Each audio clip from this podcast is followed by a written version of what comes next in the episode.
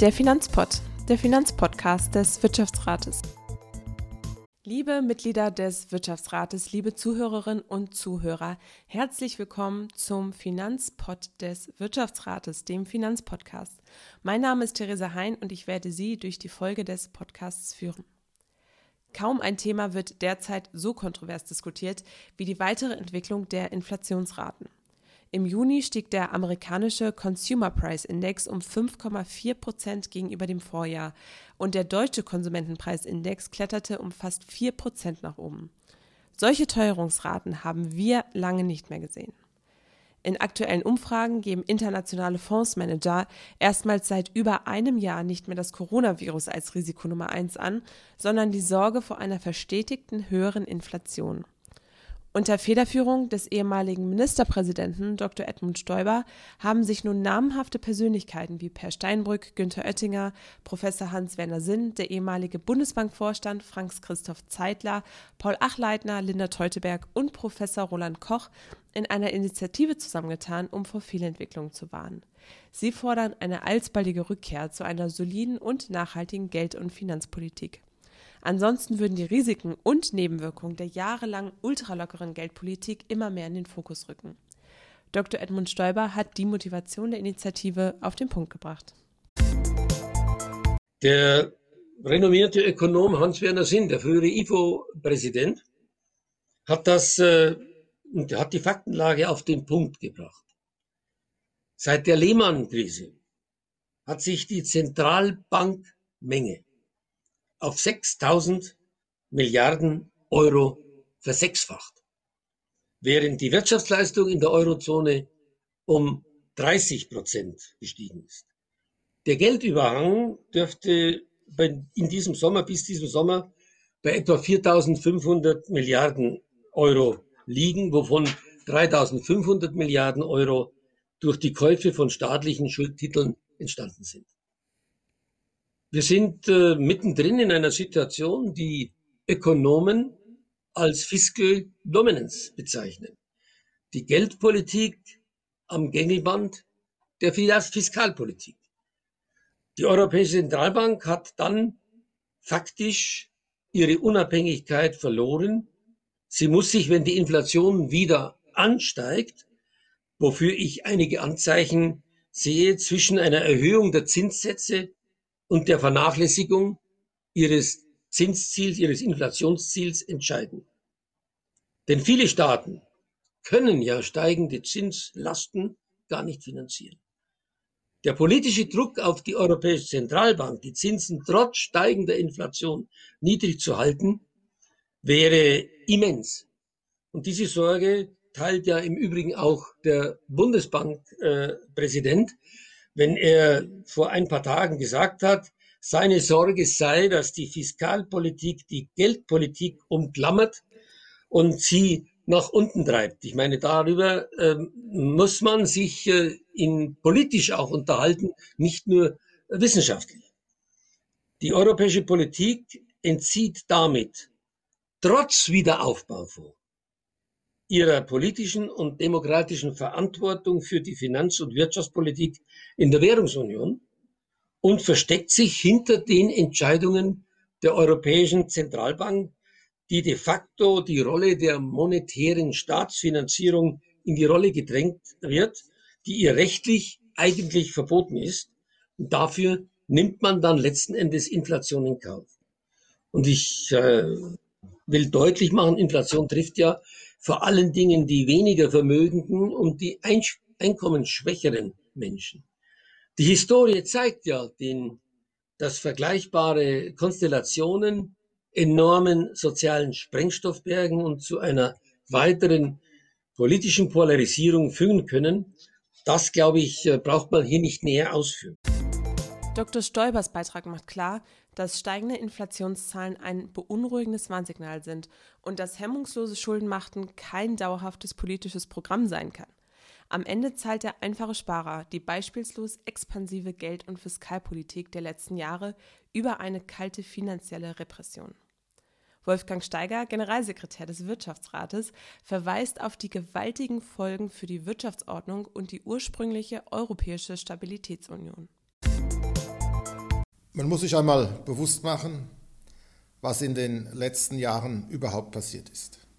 Es wäre zu Beginn der Währungsunion doch schlicht undenkbar gewesen, dass die Europäische Zentralbank ihre Bilanzsumme in diesen Dimensionen aufbläht und Staatsanleihen überschuldeter Staaten sowie Papiere von Unternehmen mit mäßiger Bonität kauft. Mit der Neuformulierung ihrer Zinsstrategie verschafft sich die EZB nun weitere Spielräume, noch länger am Null- und Negativzins festzuhalten und auch dauerhaft damit eine höhere Inflation zu akzeptieren. Dadurch wird eine der letzten tragenden Wände der einstigen Stabilitätsunion eingerissen. Die No-Bail-out-Klausel hat sich längst als eine Illusion erwiesen. Das Verbot der gemeinsamen Schuldenaufnahme wird ja in Wirklichkeit durch den Europäischen Wiederaufbaufonds ausgehebelt. Bundesfinanzminister Schulz hat ihn sogar als den Hamilton-Moment gefeiert. Und die Maastricht-Kriterien der 60% Schuldenobergrenze und der 3% Defizitregel sind nicht nur bis auf weiteres ausgesetzt, sind bei einer durchschnittlichen Schuldenquote in der Eurozone von mittlerweile über 100 Prozent in Wirklichkeit auch an den harten Wänden der Realität zerschellt. Jetzt beschließt die Europäische Zentralbank auch noch eine geradezu absurd zu nennende Strategie, die künftig eine Inflation von einem Prozent genauso schädlich ansieht wie eine Teuerung von drei Prozent. Damit droht die Geldwertstabilität, die eine unverzichtbare Voraussetzung für eine funktionierende soziale Marktwirtschaft ist, unter die Räder zu kommen. Wenn überschuldete Staaten von den disziplinierenden Maßnahmen abgeschirmt werden, gewöhnen Sie schnell an die Unterstützung, weil das ist der populäre Weg, das ist der bequeme Weg. Die Nettokäufe von Staatsanleihen entsprechen seit Ausbruch der Pandemie den Nettoanleiheemissionen der Mitgliedsländer der Europäischen Währungsunion. Das heißt, die EZB deckt die Corona-Rekorddefizite der Euro-Länder vollständig ab. Zusammen mit den Geldern aus dem EU Recovery Fonds sind die Finanzminister bei der Refinanzierung ihrer Schulden also kaum noch von den Finanzmärkten abhängig. Die Folge ist eine brandgefährliche und ebenso gewaltige Verzerrung.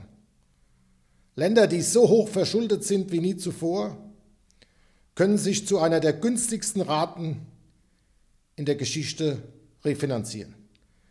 Dieses System demotiviert jede Form von Maßhalten und von Sparsamkeit.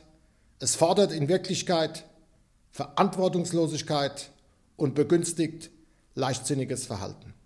Und trotzdem tun wir weiterhin so, als ob Nullzinsen und Schulden keine negativen Folgen haben und keine Einschränkungen erfordern. Wir schaffen den Eindruck von Wohlstandsmehrung, ohne dass dafür in der Gegenwart die Beschränkung der Ersparnisbildung notwendig ist. Das ist ein süßes, Gift, das ist eine Illusion mit erheblichen, gefährlichen Folgewirkungen. Am Ende des Tages wird es keinen Free Lunch geben. Jean-Luc Gerhard wusste, dass der Staat seinen Bürgern nur geben kann, was er ihnen auf der anderen Seite wegnimmt. Angesichts der hohen Überschuldung in Europa bleibt damit mittelfristig nur die Wahl zwischen drei wirklich unangenehmen Alternativen. Erstens drastischen Sparmaßnahmen, also die verpönte Austeritätspolitik.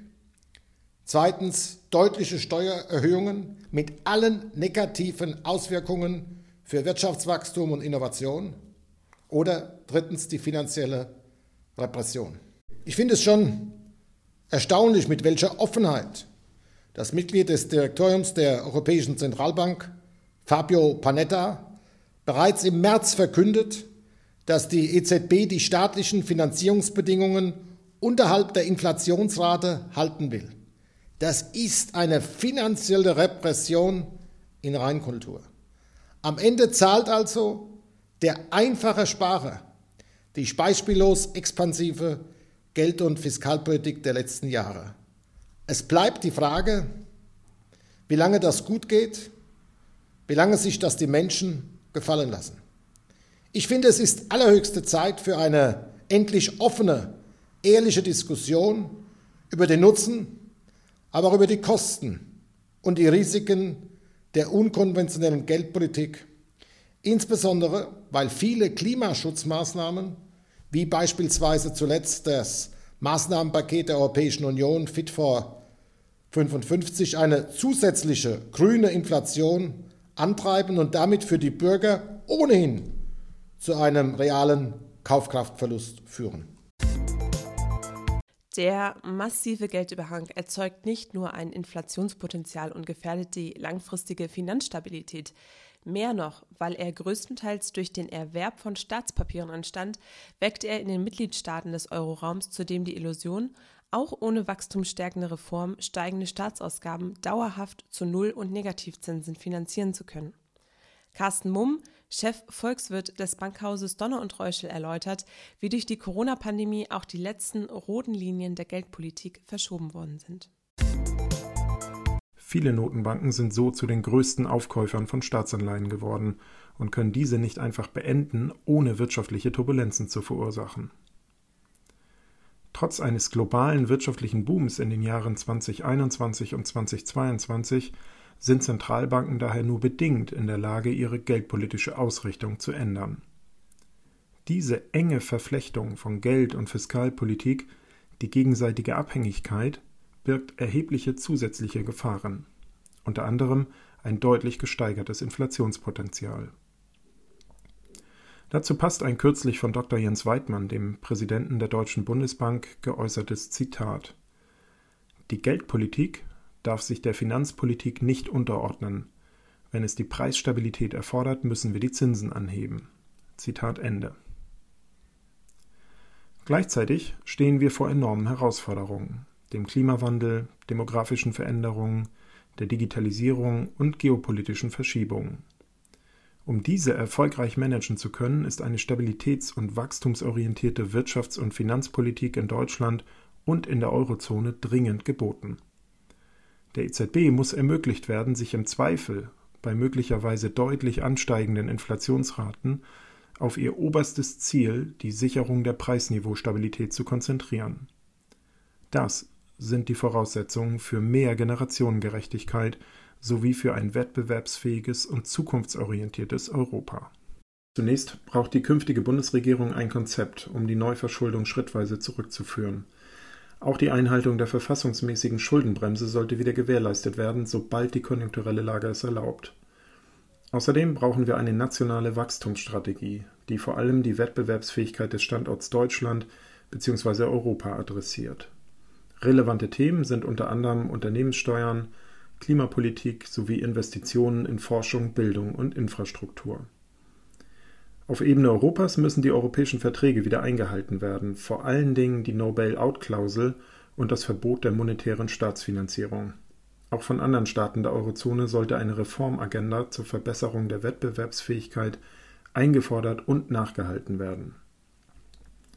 Der zweite Appell geht in Richtung der Europäischen Zentralbank. Sie sollte sich auf ihre Kernaufgabe der Sicherung der Preisniveaustabilität konzentrieren. Dazu gehört die Ankündigung, das Volumen der Wertpapierkäufe so bald wie möglich schrittweise zu senken. Zudem muss nach Überwindung der Corona-Krise die aufgeblähte Geldmenge wieder reduziert werden. Um die eigene Glaubwürdigkeit zu untermauern, sollte die EZB die vom Bundesverfassungsgericht angemahnte Verhältnismäßigkeitsprüfung umfassend wahrnehmen und in diesem Zuge auch über die immensen Risiken und Nebenwirkungen der ultraexpansiven Geldpolitik informieren. Die Bekämpfung des Klimawandels hingegen sollte sie den nationalen Regierungen überlassen, um ihr eigenes Mandat nicht zu überdehnen.